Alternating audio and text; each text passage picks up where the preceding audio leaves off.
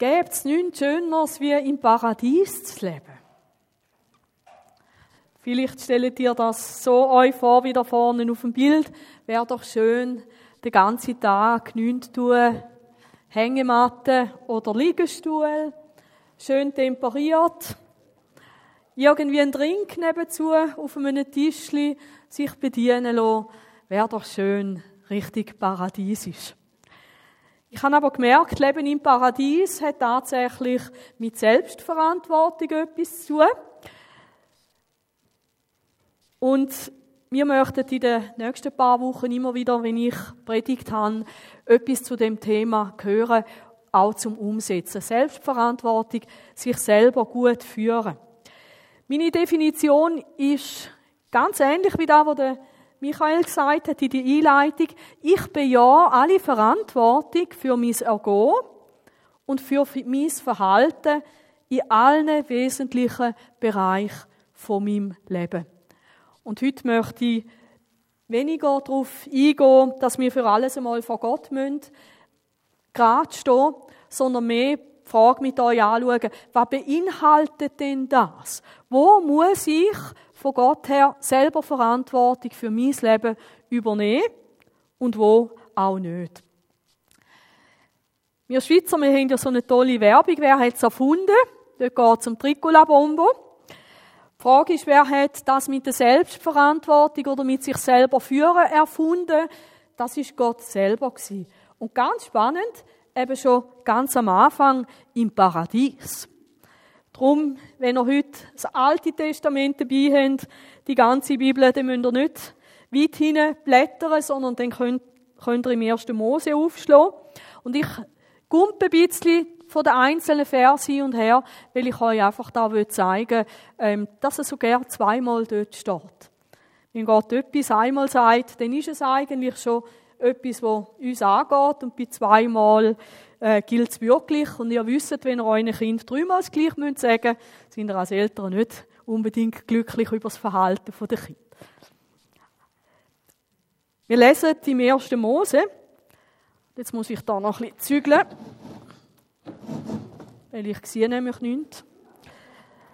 Und Gott sprach, lasst uns Menschen machen in unserem Bild uns ähnlich. Eben, wer hat es erfunden? Gott hat es erfunden, indem er uns geschaffen hat in seinem Bild. Und Gott hat Sachen in uns hineingelegt, wo er auch hat. Und nur aus dem Grund werde ich können am Schluss von dieser Predigt sagen, nur aus dem Grund fordere ich euch auch auf, Selbstverantwortung wahrzunehmen.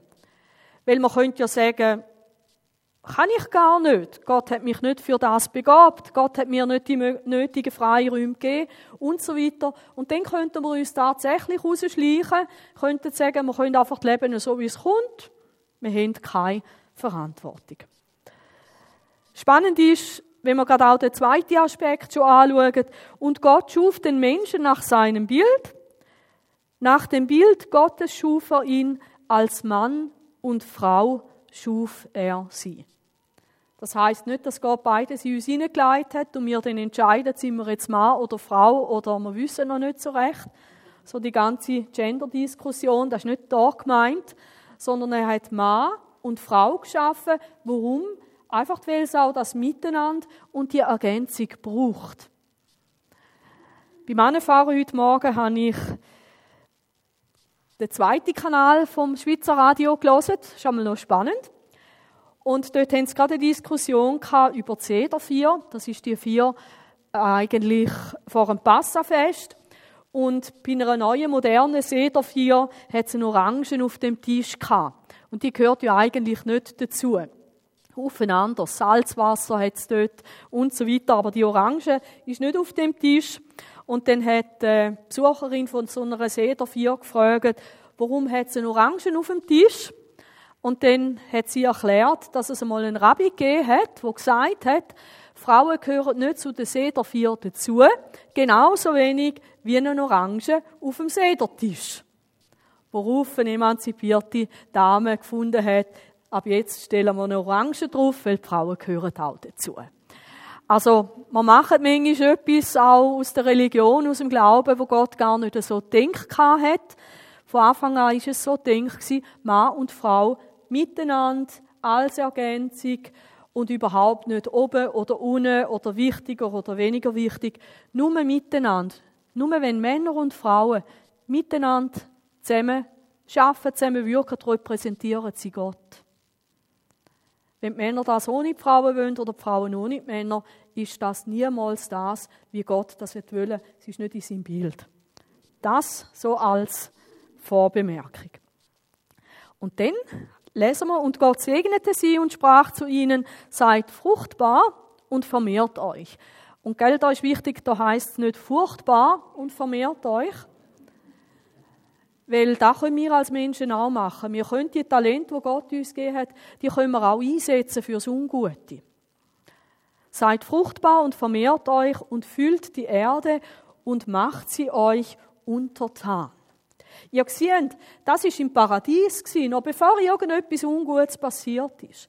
Und da kommt schon erste ausdrückliche, eigentlich zwei ausdrückliche Aufträge. Das eine ist wirklich, die Welt zu füllen. Das andere ist, sich die Erde untertan zu machen. Und die wichtige Frage ist jetzt natürlich, was hat Gott damit gemeint? Geht es jetzt einfach darum, dass ich einfach mache, was ich will? Und dort möchte ich euch gerne eine Illustration zeigen, was es eigentlich biblisch bedeutet, untertan machen. Man könnte auch übersetzen mit urbar machen oder Kulturland machen. Ich weiß nicht, wer das ist, aber der Mensch hat sich ein Stück Land gekauft, zusammen mit einem Haus, und er hat das Land sich untertan urbar machen. Er hat sich für etwas sehr Aufwendiges entschieden, nämlich die Wiese, die es dort nebenzu hat, äh, zu bearbeiten. So hat es dann in einem weiteren Schritt tatsächlich ausgesehen. Und er hat auf dem Land schlussendlich Herdöpfel pflanzt. Das ist seine Art von sich die Erde untertan machen gewesen. Und spannend ist ja, dass Gott das wirklich in uns hineingelegt hat. Ich kann mich entscheiden, ob ich jetzt irgendwo einen Garten habe und etwas in dem Garten anpflanze. Oder ob ich mir ein Hochbett auf Terrassen aufstelle. Ist gerade da letztens, glaube vom Aldi oder von wo, so einen Prospekt gekommen. Ähm, da könntest du gerade liefern lassen und dann hättest du wunderbar dieses Beet auf Arbeitshöhe, man muss sich nicht einmal mehr bücken.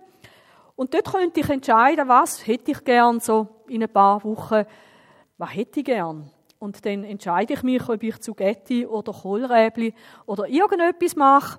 Und vielleicht mache ich dann auch meine ersten grossen Fehler und lerne nächstes Jahr daraus. Eine Kollegin und ich, wo wir ausgezogen sind von die haben wir einen riesen Balkon gehabt. Und sie hat die bei ihren Eltern so ein kleines Beetchen zur Verfügung gehabt. Im ersten Jahr haben wir gefunden, wir setzen miteinander Zugetti, weil Zugetti haben wir gern. Und wir haben uns sieben Pflänzchen gepostet. Genau. Diejenigen von euch, die jetzt schon Mitleid haben, die wissen nämlich, Zugetti kommen im Normalfall sehr unkompliziert und gut. Aber wenn du sieben so Studien hast, dann weisst du nachher, so gern, dass du, aus Zugetti kannst Gumpfi machen, verschenken sowieso. Die grossen Wackeräder kannst du auch noch Brötchen in der Pfanne. Wir haben nachher gewusst, eine lange für uns. Ich glaube, wir haben das Zugetti Unternehmen aufgegeben. Und dann haben wir gesehen, es gibt eigentlich für den Balkon gibt's Mini-Gemüse dort mal. Und wir haben Mini-Kohlräbli angepflanzt, Mini-Rüebli, eben weil wir gefunden haben, die grosse, die grosse Geschichte machen wir nicht mehr. Und wir haben uns irgendwie auch gefreut, dass uns auch Insekten sind besuchen und Schmetterlinge sind gekommen, vor allem die Weißen irgendwann. Und mir ist einfach, ich habe gedacht, das, ich müsste doch wissen, nein, Schwalbenschwanz ist es nicht, das sind die Gälen, die schönen. Ach, wie heißen die Dinger? Und dann haben wir gesehen, dass der Kohlweisling, so heißt der Schmetterling, in unseren Kohlräbli Luther Raupen gesetzt hat.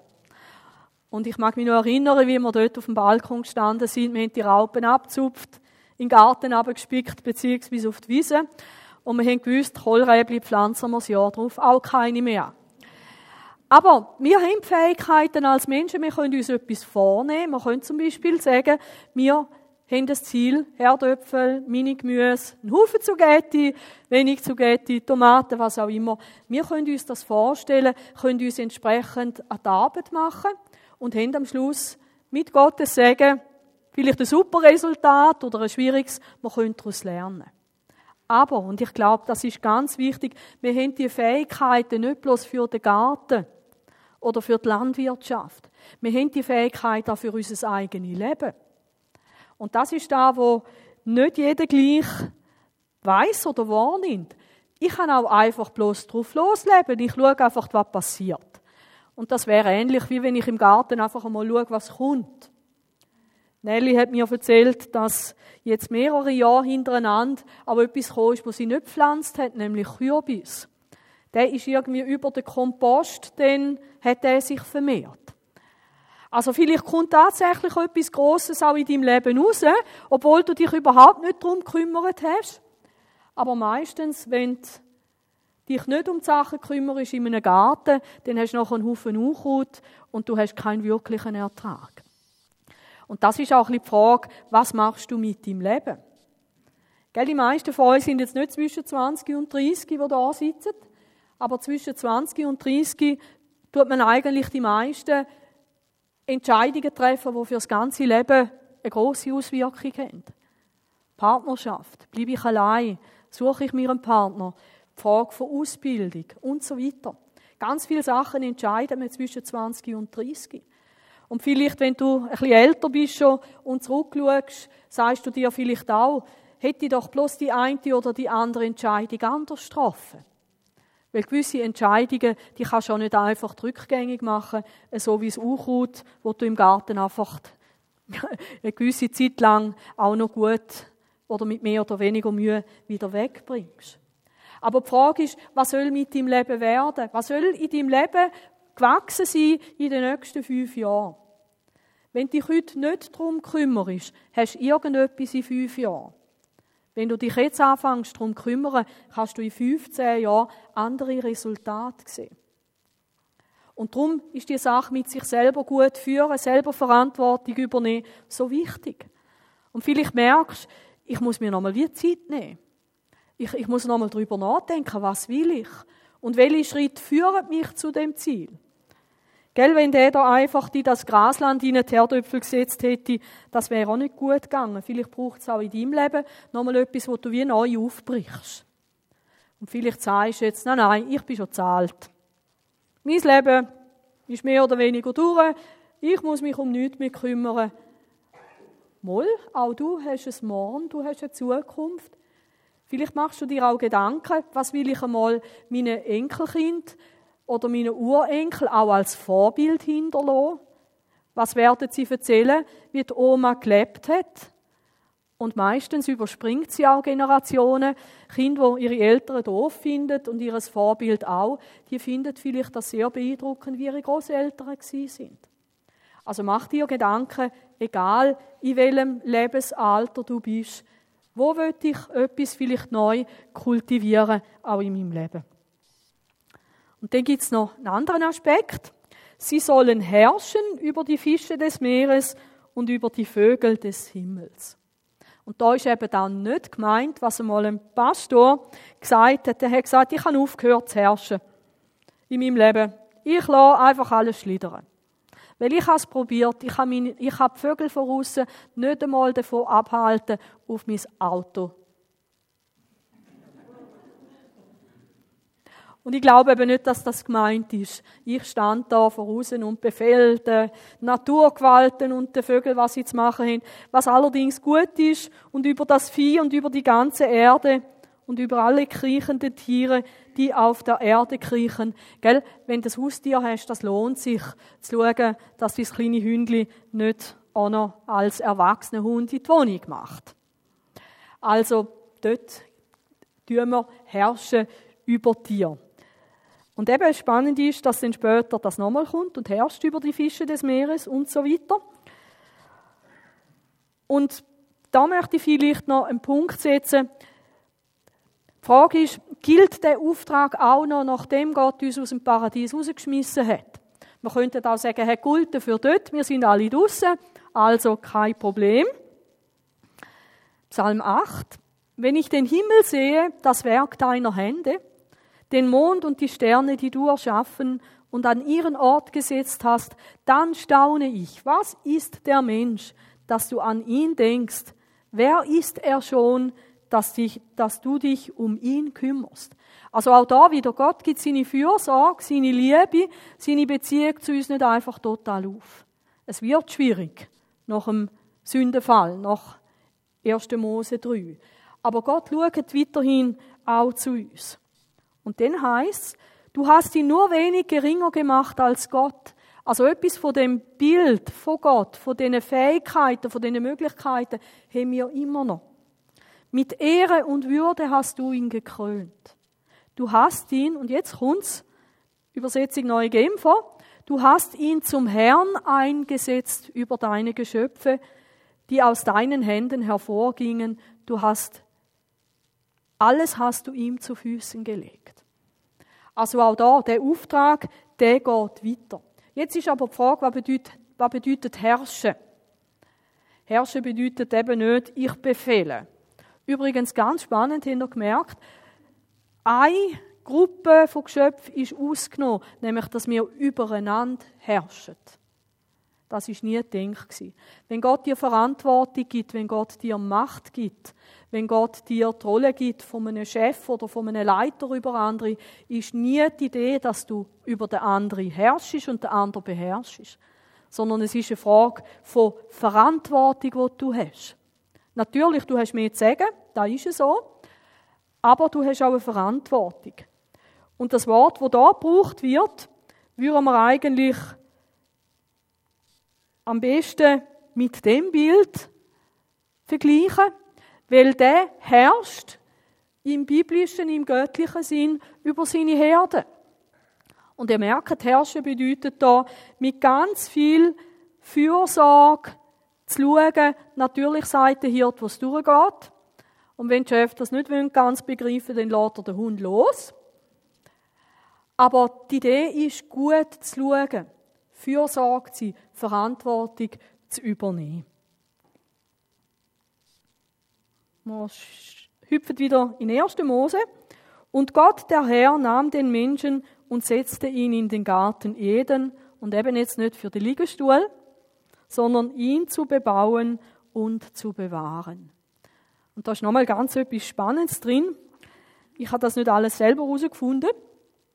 Der Thomas Harry, er hat ein Buch über das geschrieben und er hat auch mitgewirkt in dem Andachtsbüchlein, das ich euch verteile. Er hat mich und seine Leser darauf aufmerksam gemacht. Das eine ist ja, wenn du etwas selber anbaust, wenn du etwas selber herstellst, wenn du etwas selber bewirkst. Und das andere ist das Bewahren. Etwas, was jemand anders gemacht hat, dass du dem gut schaust. Dass du mit dem gut umgehst. Und ganz ein Haufen Sachen im Alltag. Eben, meine Schuhe, die habe ich nicht, nicht selber gemacht, aber ich kann schauen, dass die möglichst lang, möglichst toll bleiben, indem ich ihnen auch ab und zu mal ein bisschen Schuhcreme zugestehe und, und sie auch pflege. Und das gehört auch dazu, zu Selbstverantwortung, Selbstführung wahrnehmen. Dass ich den Sachen, wo Gott mir anvertraut hat, dass ich da auch gut drauf schaue. Und gut drauf schauen, eben nicht bloß auf die Schuhe, sondern auf uns selber. Das Herrschen findest du als Auftrag eben im Psalm 8 und auf sich selber gut aufpassen, das findest du auch im Neuen Testament an mehreren Stellen. Und darum können wir uns nicht einfach aus der Verantwortung schleichen und sagen, Gott mich nicht an.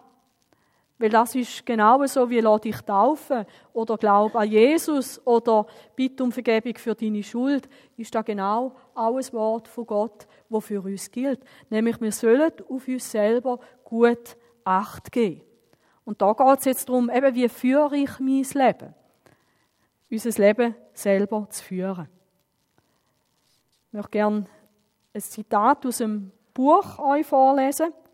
Uns selbst gut zu führen ist ein konkreter Ausdruck davon, dass wir Gott ernst nehmen. Wenn wir einfach bloß machen, was so kommt und wenn wir gerade Lust haben, ähm, dann führen wir uns nicht wirklich. Und meistens kommt es dann auch nicht so raus, wie Gott das gefällt. Weil wenn ich immer machen würde, wenn ich gerade Lust habe, oder nicht machen würde, wenn ich keine Lust habe, das würde Gott nicht ehren, ganz sicher nicht. Mit ihm und für ihn leben wollen. Weil eben, wer hat es erfunden? Es ist Gott. Es ist ein zentraler Aspekt glaubwürdiger Christus nachfolge.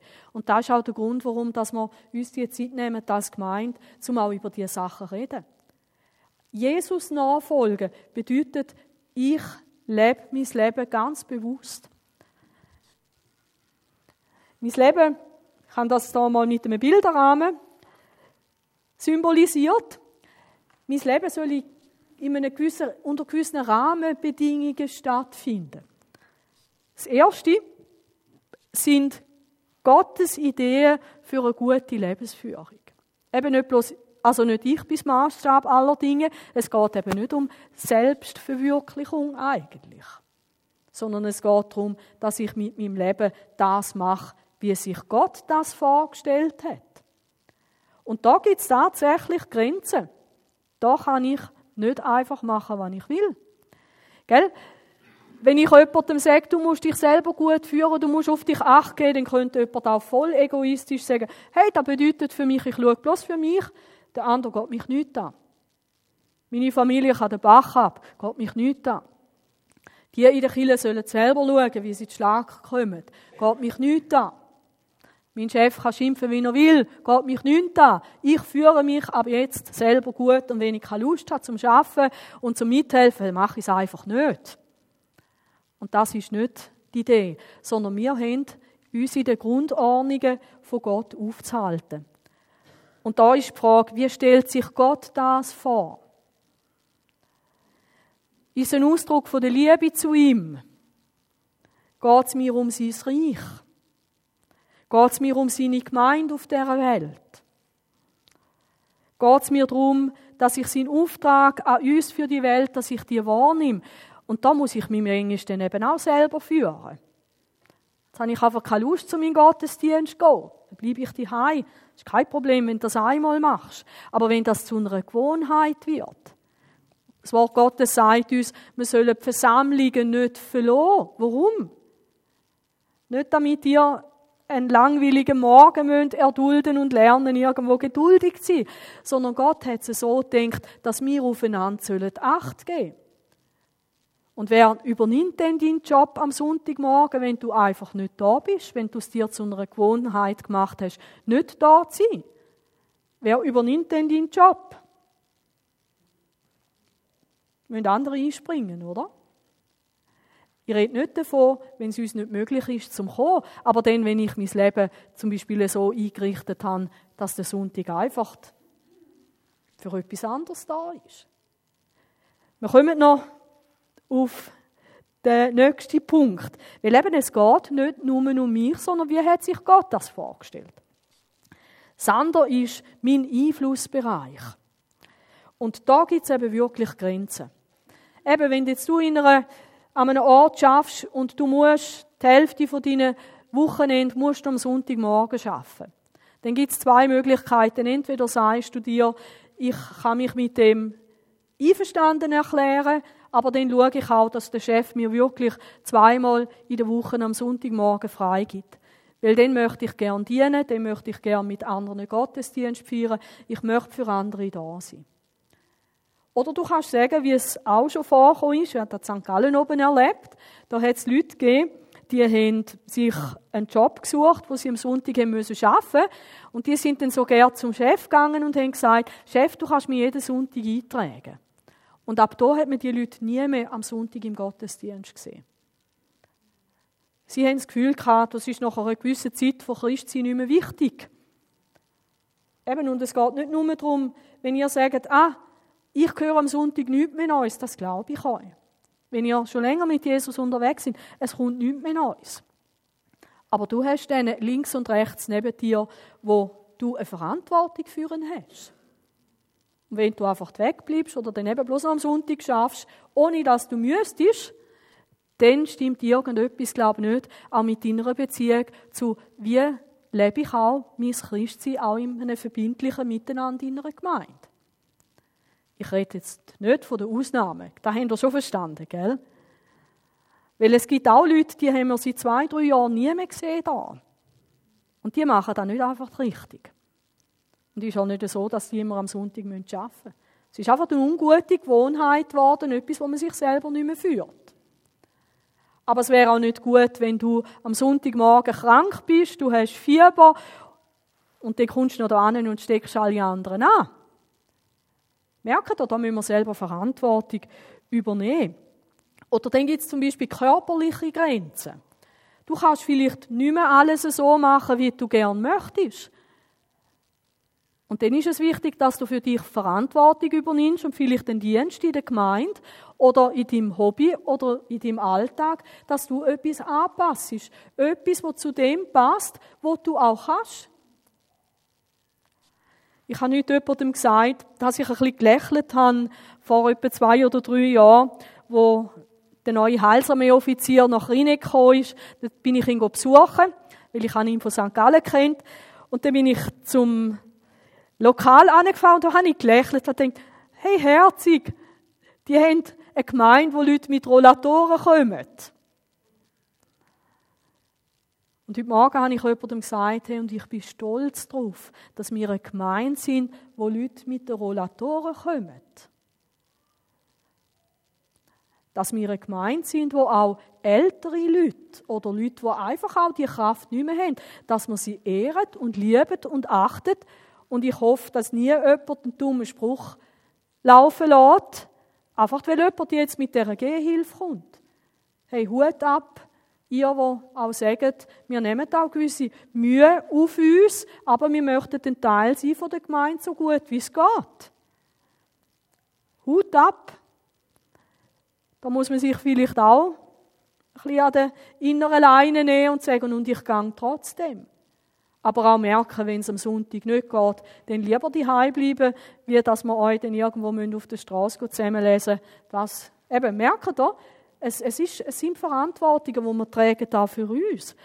Oder auch, wenn es darum geht, finanziell Verantwortung zu übernehmen. Wir können nicht Geld ausgeben, das wir nicht haben. Und das ist nicht richtig. Aber es ist auch nicht richtig, Geld zurückzuheben, wo eigentlich Gott möchte, dass wir es investieren. Und merkt ihr, jetzt ist es schwierig, was soll ich jetzt euch sagen, was ihr tun müsst Jeder von euch muss selber Verantwortung übernehmen, muss sich Gedanken machen, muss Sachen abwägen und sich fragen, mache ich es so, wie es Gott gefällt. Aber eben, das gibt es Rahmenbedingungen. Und dann gibt es Umstände, die ich nicht kann beeinflussen kann, geht einfach nicht.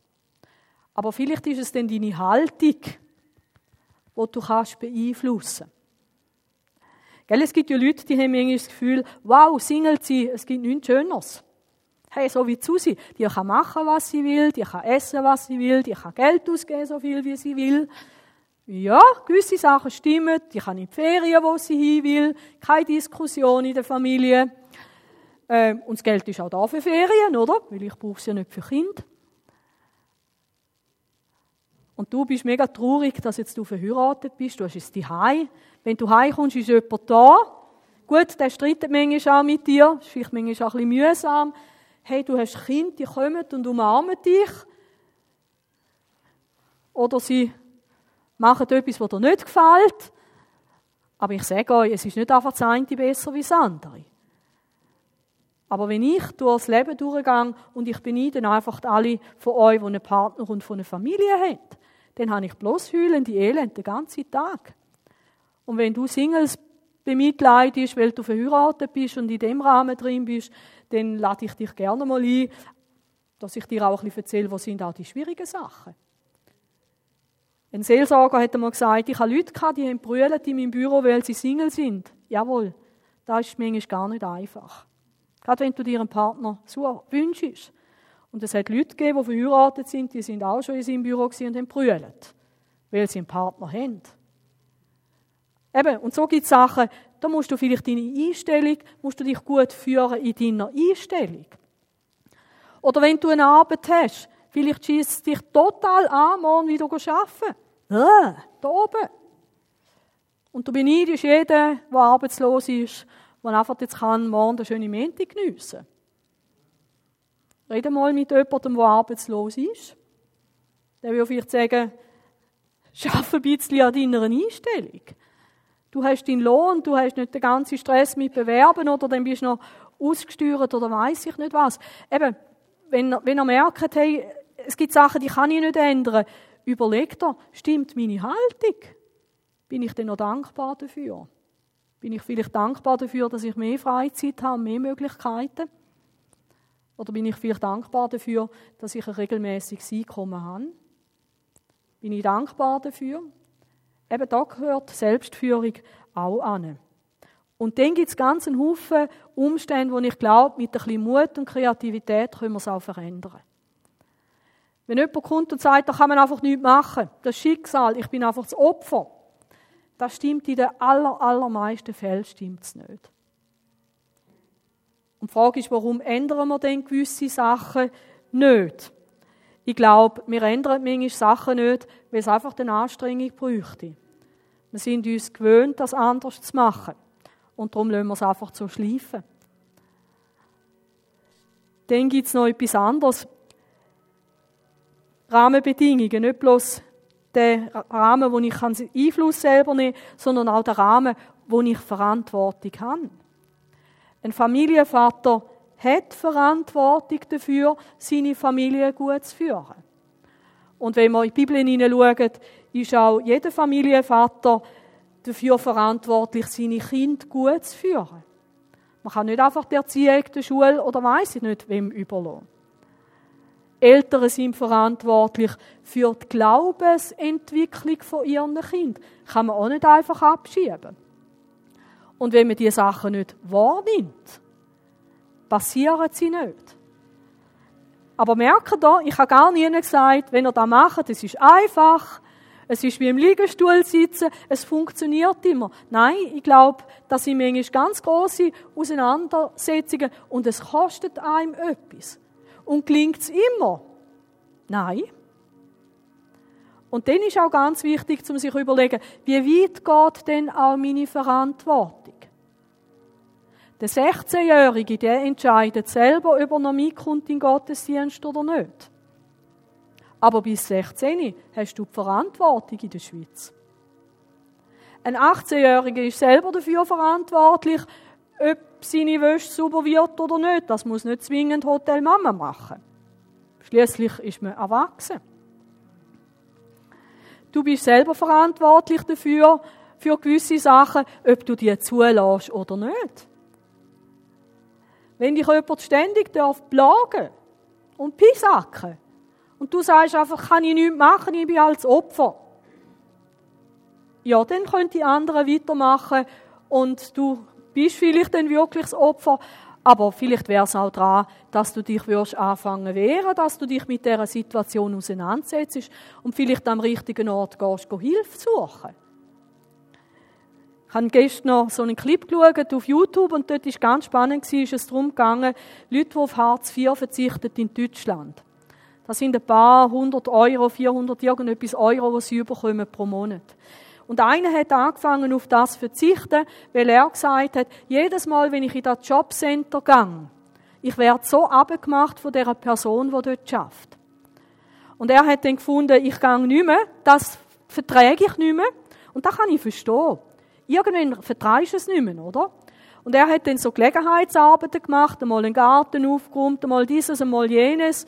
Ähm, weil er nicht aufs Jobcenter gegangen ist, kein Hartz IV bekommen hat, hat er sich auch nicht können bei dieser Tafel go, äh, go günstig posten. Also der hat nur noch können Flaschen sammeln ähm, und Depot einlösen und dann mit 5 Euro wieder für eine Woche oder was sich Essen organisieren. Und dann ist der Moment gekommen, wo er gemerkt hat, so geht's auch nicht. Weil er hat Zuhause mehr und so weiter. Und dann hat es eine Anlaufstelle gegeben, nicht das Jobcenter, sondern eine Anlaufstelle für Leute wie er. Er ist dort angegangen und dort haben sie ihm gesagt, dass er sich das nicht muss gefallen lassen in dem Jobcenter, wenn es so läuft, sondern dass es auch Leute gibt, die ihn begleiten können zu dem Jobcenter, dass er wieder Hartz IV überkommt und dass er wieder kann versuchen, so eine Arbeit überzukommen. Und der Mann ist mega froh gewesen, dass er eine gute Unterstützung hat. Und vielleicht brauchst du eine gute Unterstützung, damit du nicht ständiges Opfer bist. Vielleicht brauchst du dort die richtige Hilfe. Und statt zu sagen, ja, kann man gleich nichts machen, vielleicht hast du etwas auch noch nicht ausgeschöpft, wo dir wirklich helfen könnte. Eben, du sagst jetzt mir vielleicht, ah, dann nützt vielleicht auch nichts, lassen wir's. Ja, dann hast du aber nicht Selbstführung wahrgenommen. Aber helfen wir doch einander auch, wirklich so Hilfen auch in Anspruch zu nehmen, weil das ist keine Schande. Aber wenn jemand sagt, ich bin immer das Opfer, da kann man nichts machen, das ist nicht wahr. Da kann man etwas unternehmen. Jetzt eben, aber nochmal zu dem Verantwortungsbereich. Du bist verantwortlich und nur verantwortlich für die Sachen, wo Gott dich drin hineingestellt hat. Dich Gott die andere Familie nicht an. Im Normalfall. Gell, Michael, er darf seine Nase in alle möglichen Familien hineinstecken. Aber das ist seine Verantwortung. Weil er hat den Job und er muss Verantwortung auch mit übernehmen für Leute, die sich selber nicht mehr gut schauen können. Gell, ein Polizist, der kann sich auch Sachen rausnehmen, die du nicht darfst. Zum Beispiel die Leute aufhalten, dass sie stoppen müssen, Bussenzettel verteilen und so weiter oder jemanden verhaften. Das ist nicht dein Job, außer du bist Herr oder Frau Polizist. Aber dort, wo du die Verantwortung hast, die sollst du wahrnehmen, auch in der Familie. Als Sohn, als Tochter, als Ehemann, als Vater, als Großmutter und so weiter, da hast du eine Verantwortung, wo Gott dir gegeben hat. Und die sollst du wahrnehmen. In der Gemeinde Gott hat sich das nicht so gedacht, dass wenn man an Jesus glaubt, dass jeder sich da irgendwo in einem verzettelt oder man macht einfach kleine Grüppli und man spannt nicht miteinander zusammen. Hat sich Gott nicht so gedacht. Gott hat sich gedacht, dass er gemeint, dass er Chile an einem Ort Verantwortung übernimmt. Haben wir auch schon mal darüber predigt. Wir sind die, die mithelfen an einem Ort, dass sich Sachen zum Guten verändern. Und wir machen das, indem wir dafür beten wir machen das jeden Sonntag, schon seit einiger Zeit. Aber auch, indem wir Einfluss nehmen. Indem wir zum Beispiel, ihr lieben Anwohner, nächsten Frühling gehen stimmen. Sie beten dafür, dass die richtigen Kandidaten sich aufstellen lassen, auch für einen Stadtrat, für ein Stadtparlament. Und dann gehen sie abstimmen. Und hinter diesen Leuten nachher im Gebet stehen, die dann ihre Verantwortung wahrnehmen. Und wenn ihr könnt, versuchen Freunde zu werden von diesen Leuten. Wer beeinflusst uns mehr wie Freunde? Ich glaube niemand. Freunde werden von diesen Leuten. Mit ihnen reden, mit ihnen diskutieren, sie verstehen, wieder anders für sie beten und so weiter. Nehmen wir unsere Verantwortung da ernst. Und eben innerhalb der Gemeinde, keiner ist autonom, jeder braucht den anderen. Männer brauchen die Frauen, die Jungen brauchen die Alten, die Gescheiden brauchen die, die es wissen oder meinen zu wissen. Beim Geburtstag brauchen wir alle und so weiter. Und mit diesen verschiedenen Gaben, die euch Gott gegeben hat, nur wenn wir sie miteinander brauchen, wenn wir alle die Verantwortung übernehmen, passiert etwas Gutes. Und dann hast du aber eine Rolle in der Gesellschaft.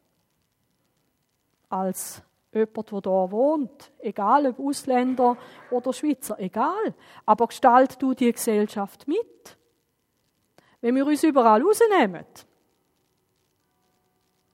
Gell, warum ist es an gewissen Orten so dermaßen dunkel? Weil es Licht fehlt. Der Marcel Bernhardsgrüter von Wiefelden, er ist ja jetzt dort der Gemeindeleiter. Der Walter Schwerpfeger ist sein Co-Pastor. Ich bin gespannt, ob er am 22. etwas von dem erzählt. Aber der Marcel und seine Leute, die haben irgendwann gesagt, eigentlich ist es schade, wir haben Zweifelden, haben wir so richtige Spelunken. Eigentlich ist es schade, dass Christen dort nicht sind. Und sie haben angefangen anzugehen miteinander dort essen und miteinander am Tisch zu beten. Für die Leute, die dort sind, für die Atmosphäre, die dort herrscht, dass Gott drin hineinkommt, dass Gott etwas verändert, dass etwas Gutes passiert. Ich sage jetzt nicht, du musst in die nächste Beiz mit deiner Kleingruppe oder mit deinem Ehepartner, habe ich nicht gesagt. Aber frag vielleicht Gott, was ist meine Verantwortung auch in dieser Gesellschaft?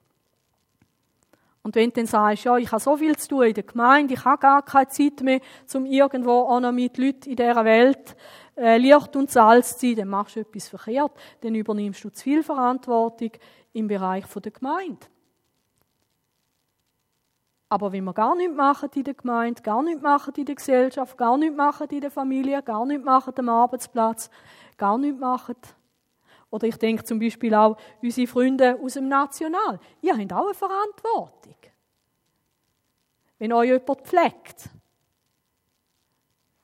und ihr an Jesus glaubt, ich glaube, Karl hat mir das einmal gesagt, oder irgendjemand wie der Karl hat gesagt, eigentlich hast du einen grossen Vorteil, wenn du an einem, an so einem Ort einfach darfst wohnen. Du kannst den anderen von Jesus erzählen, vom Guten erzählen und sie müssen dir zulassen, ob sie wollen oder nicht. Nützt das aus? Weil als Pflegefachkraft in einem normalen Altersheim darfst du gar nicht vom Glauben reden. Aber als jemand, der dort wohnt, Hey, ihr lieben älteren Leute, setzt alles auf eine Karte.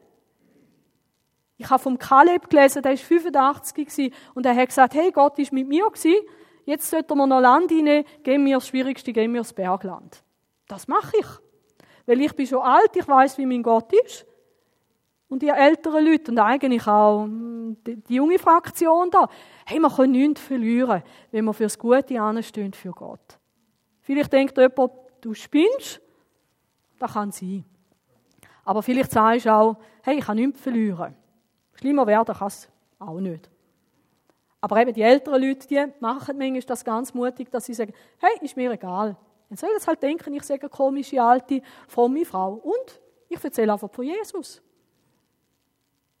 Übernehmen wir Verantwortung dort, wo Gott uns angestellt hat. Und eben nicht dort, wo wir keine Verantwortung haben. Weil dort sind wir manchmal Spezialisten. Also, der dritte Punkt noch. Der Rahmen der Rechenschaft gegenüber Gott. Manchmal wissen wir oder merken wir, wenn ich jetzt etwas mache, dann ist es in den Augen von Gott nicht richtig. Ich bringe euch ein Beispiel aus dem Buch. Der Autor hat einen Fall von einer Frau, die ist die brutal belagert worden von ihrem Ehemann. Man hat dann versucht, mit Reden und so weiter. Der hat auch Probleme mit dem Alkohol und ist wirklich gewalttätig geworden, auch gegenüber seiner Frau. Ja, was sagst du jetzt als Pastor? Liebe Frau, beten Sie und fragen Sie Gott, was Sie sollen tun. Das ist schon mal gut. Und auch wenn du bei einer Sache nicht weißt, was du sollst sagen und machen, bet, frag Gott, was soll ich tun? Aber dann ist nicht irgendwie eine eindeutige Antwort gewesen, soll jetzt die Frau sich weiterhin von ihrem Mann kaputt machen lassen, weil sie ist dann auch körperlich krank geworden, sie ist psychisch krank geworden. Soll man jetzt so einfach sagen, die Frau muss beim Mann bleiben, weil die haben geheiratet und die haben gesagt, bis der Tod uns scheidet? Muss man jetzt einfach warten, bis die Frau stirbt? Oder soll man jetzt sagen, gehen auseinander? Vielleicht einmal auf Abstand? Und was ist denn wenn der Mann die Scheidung einreicht? Will Gott Scheidung? Nein.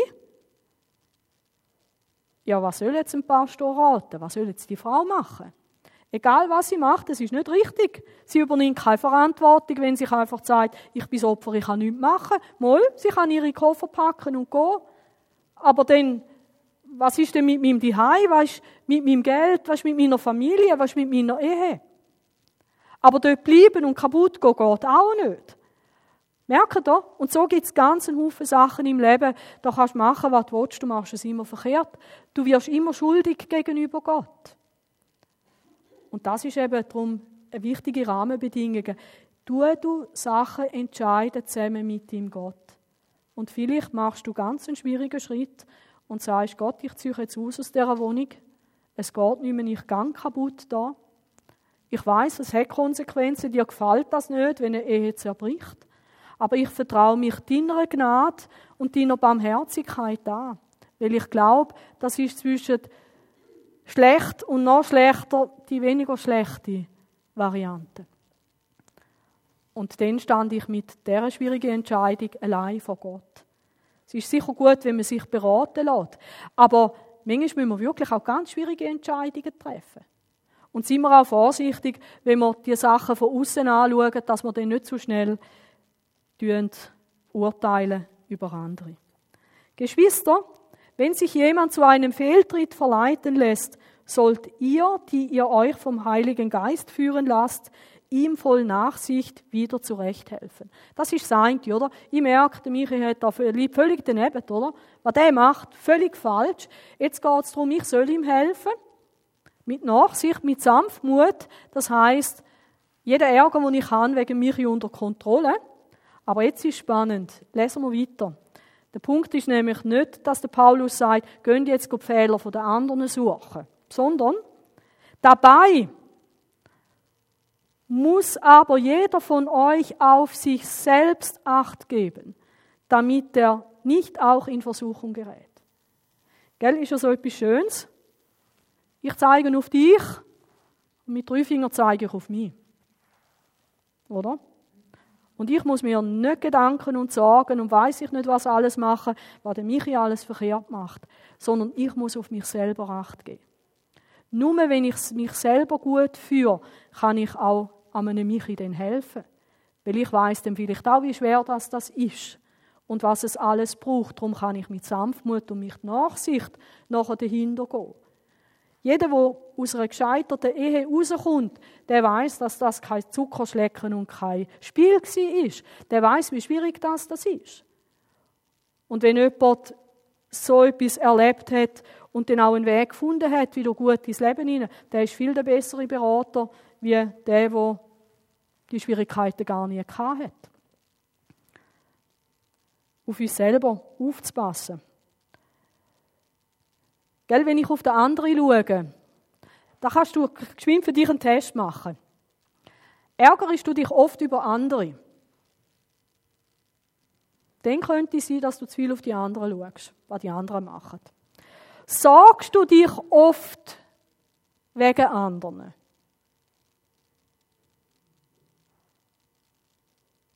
Dann achtest du auch zu viel auf die anderen. Weil der andere hat auch seine Verantwortung in seinem Lebensbereich. Nimmst du am anderen seine Verantwortung immer wieder ab? Dem könnte man auch sagen, bevormunden. Gell, bei den Kindern, das muss man bis zu einem gewissen Alter Verantwortung abnehmen. Aber wenn das Kind auch in der fünften Klasse noch nicht darf, die Schuhe selber binden, weil du da besser kannst, oder Leute dir die Sachen aus der Hand rausnehmen. Sven, das darf ich schon erzählen, gell? Ich habe dem Sven etwas geholfen letztens und ich habe mich nachher so geschämt. Der Sven hat etwas abgeladen vom Internet. Ich nehme die Maus weg und sage, schau, ich mache das gerade. Dann kann ich denken, Mann, der Sven kann doch selber eine Datei oben abladen. Der hat mich nicht einmal darum gebeten, ich habe mich einfach eingemischt, oder? Und, und manchmal nehmen wir den Leuten Sachen aus den Händen raus, obwohl sie selber eine Verantwortung haben. Ich bin froh, dass das Sven nicht von dem abhängig geworden ist, dass er jedes Mal, wenn er eine Datei braucht, jetzt mir muss telefonieren. Aber wenn du jemandem ständig das Zeug abnimmst, weil du einem anderen da nicht zumutest, also man muss schon ein bisschen abschätzen, eben ist am anderen seine Verantwortung oder nicht. Weil man kann auch mega bequem werden. Ist doch auch schön. Wenn Susi für mich alle Dateien oben runterlässt, trinke ich einen Kaffee. Aber dass das Sven da nachher nicht mehr zurechtkommt mit seinem PC, ja, das denke ich nicht. Eben, wo nehme ich anderen Sachen ab, die ihren Job wären. Und vielleicht haben sich die Leute schon daran gewöhnt, dass du ein gutmütiger Jolly bist. Und immer wenn du kommst, wird es gemacht. Zimmer aufräumen bei den Kindern, gell? Da könnte so etwas sein. Ich kenne Eltern, die machen das noch mit den 17-Jährigen, die gehen ihnen aufräumen. Also fang heute schon an, mit deinem Kind Grenzen zu setzen. Eben, oder an, oder zu verwöhnen. Gut, helfen ist okay. Helft einander, eure Lasten zu tragen. Auf diese Weise werdet ihr das Gesetz erfüllen, das Christus uns gegeben hat. Wer sich jedoch einbildet, er sei etwas Besonderes, obwohl er in Wirklichkeit nichts ist, der belügt sich selbst. Eben, ich führe mich nicht recht, oder? Und sage, hey, aber musst mal den Seb schauen. Oder? Der, der hat seine Familie nicht im Griff, der hat den Hund nicht im Griff, der hat den Garten nicht im Griff und der macht dieses und jenes. Vergiss es, geht nicht um das. Entweder helfst du dem anderen im Garten, ohne ihm Verantwortung abzunehmen, aber bild dir nicht ein, du sagst etwas Besseres, weil da heißt ganz brutal, vielmehr soll jeder sein eigenes Tun überprüfen. Wie steht es denn mit mir? Nimm ich meine Verantwortung wahr? dann kann er sich mit dem rühmen, und da liebe ich die neue Genfer Übersetzung, was er selbst tut. Und muss sich nicht mit anderen vergleichen. Und jetzt ganz ehrliche Einschätzung. Jeder hat nämlich seine ganz persönliche Last zu tragen. Eben, wenn du dich zu fest um andere kümmerst, weil du dich über andere ärgerst, oder weil du dich sorgst, überprüf dich selber, ob du deine Verantwortung wahrnimmst oder zu viel dich sorgst oder ärgerst, wo die gar nicht angeht. Weil da könnte man abhökeln. Und ich weiß in meinem Leben, mich ein bisschen weniger sorgen, mich ein bisschen weniger ärgern, das tut mir gut. Ich habe dann gefunden, ich tue einmal das so mit drei Stichpunkten in meinen Rahmen hinein. Ich möchte mit meinem Leben Christus ehren, eben so leben, wie es ihm gefällt, meine Mitmenschen achten und lieben und wahrhaftig sein, ehrlich sein. Jetzt, damit ihr ein bisschen Hausaufgaben habt. Äh, äh, blöde Predigt heute. Muss man noch etwas machen. Damit ihr ein bisschen Hausaufgaben könnt machen könnt, wenn ihr wollt, ist freiwillig. Aber jetzt wäre ich froh, wenn der Michael und vielleicht der Marc, wenn ihr mögt, mir würdet helfen habe ich euch da ganz ein cooles Andachtshäftchen nicht selber gemacht, sondern geschenkt bekommen, obwohl überall, ich könnte zwei beigen, obwohl überall unser Logo drin ist. Das wäre ein tolle Geschichte für euch für die nächsten acht Wochen. Es hat immer mit dem Datum für jeden Tag so eine halbe Seite. Und da werden eigentlich auch die Sachen, die im Buch sehr ausführlich und gut erklärt werden, sie kommen da auch wieder. Also ist mit Bewilligung vom Autor und so weiter alles rechtlich okay. So könntet ihr jeden Tag für euch etwas lesen, vertiefen, Notizen machen und anwenden. Wenn euch das interessiert. Und vielleicht sagt ihr, hey, mein Nachbar, über den mache ich mir schon lange Sorgen und ich ärgere mich, dem würde das Thema gut passen. Dann lade ein, zu kommen. Am nächsten Sonntag ist Teil 2. Und sag dich nachher nicht mehr über ihn, sondern mach du für dich das Büchlein. Leider fehlt etwas ganz Wichtiges. Und wenn ihr mal den grünen Zettel führen nehmt, sage ich euch noch ganz geschwind, um was es da geht. Leider fehlt Römer 12 in der ersten, in der ersten Andachten drin. Leider, leider. Das ist im Buch drin und ich finde es so super. Römer 12, total biblisch. Und wenn du sagst, ich möchte nicht einen Haufen Theorie, ich möchte gerade in die Praxis einsteigen, dann ist für dich das grüne Blatt. Sich selber gut führen bedeutet erstens aus dem Leben, wo Gott für uns schon tun hat. Da, wo Gott tun hat, Vergebung, dir der Heilige Geist geschenkt und so weiter. Lebe aus dem. Du musst jetzt nicht aus deinen eigenen Ressourcen leben, das geht nicht. Geht auch nicht darum, dass wir den inneren Schweinehund überwinden müssen, allein, sondern es geht darum, dass ich sage, Jesus, hilf du mir. Komm du mir mit deiner Gnade, mit deiner Hilfe entgegen. Sonst funktioniert es nicht ganze und vorbehaltlose Hingabe an Gott, unterstell alles in deinem Leben der Herrschaft und dem Ziel von Gott. Nur dann kannst du dich so gut führen, dass Gottes Grundordnungen eingehalten werden. Und dann sehen wir immer, es kommt ja dann auch etwas von Paulus, wenn er geschrieben hat. Wichtig ist, Denk- und Handlungsmuster verändern. Ich nehme mir etwas Neues vor und dann mache ich es anders. Vielleicht schreibst du an deinen Spiegel an, groß mit dem Lippenstift von deiner Frau, ich ärgere mich nicht mehr über den Nachbarn. Ausrufezeichen. Ich bete für ihn. Punkt.